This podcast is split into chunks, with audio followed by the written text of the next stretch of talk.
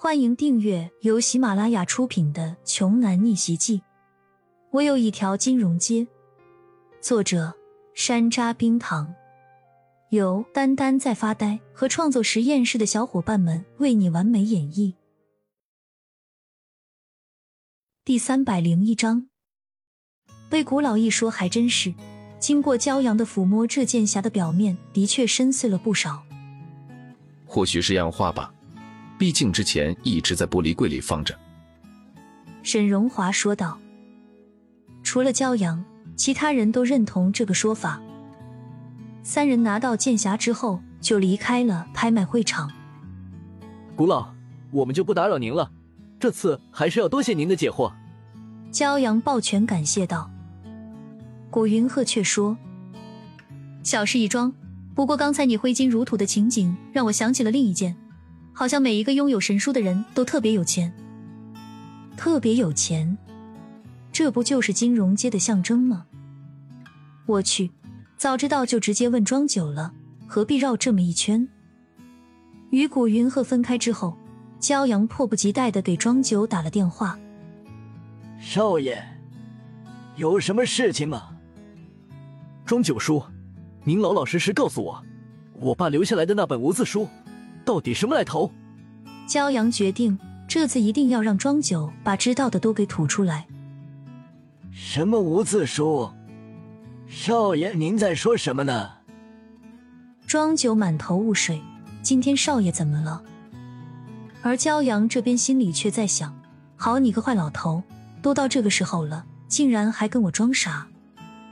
骄阳气势十足的说：“别装了，我都知道了。”每一任的金融界主人都有这本书，是不是？你要是不说，我就不当这个少主了。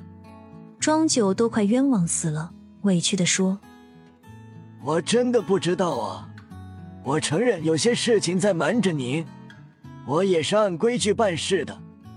但是这无字书我真的不知道啊。”听着都要溢出电话的冤屈，难道这狡猾的老头真的不知道？您真的不知道？骄阳最后问道：“真的不知道，庄八你知道吗？”电话另一头的庄九扭头一下问了旁边人。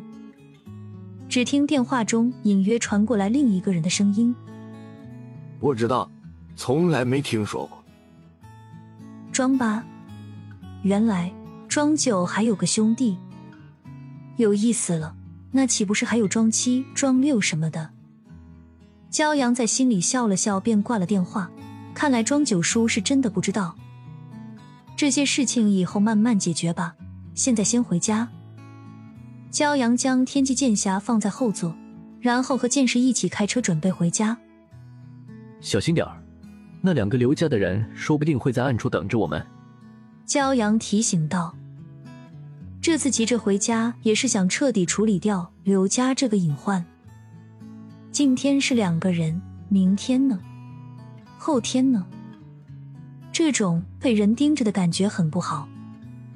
本以为这次已经甩掉了那两个刘家的人，没想到剑石和骄阳刚开车出了青城市，只听“噗”的一声轻响，车子咯噔一声失去了平衡。怎么了？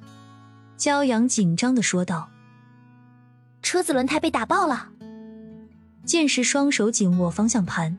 细小的胳膊竟然爆发出了惊人的力量，硬生生的控制住了失控的车子。要知道，车子在爆胎的情况下是很难被修正的，哪怕是一个成年男子想硬生生控制住方向盘也是很难的。待在车子里，不要出来。我去看看。剑石的脸上出现了从未有过的严肃，这次的敌人不同凡响。话音刚落。两个身影就从一旁的山崖上跳了下来。不错嘛，竟然没有车毁人亡。黄宇博有些意外，看来眼前的漂亮小妹子也是深藏不露啊。别废话了，直接动手。牛鹏是个行动派，伴随着话音，他就像一头沉睡的野兽，猛然惊醒过来，当空扑来。剑石表情坚毅，一动不动的挡在骄阳的身前。牛鹏来势凶猛，挥拳直冲剑石的面门而来。砰的一声，拳掌相碰，卷起一阵风尘，可见这威力的强横。骄阳明白，眼前这两人的战斗，应该就是庄九一直在瞒着他的东西。剑石和牛棚打得你来我往，不可开交，腿边冲拳，下劈，招招致命。这种场景也只有在电视里见过。本集播讲完毕，想听更多精彩内容，欢迎关注“丹丹在发呆”。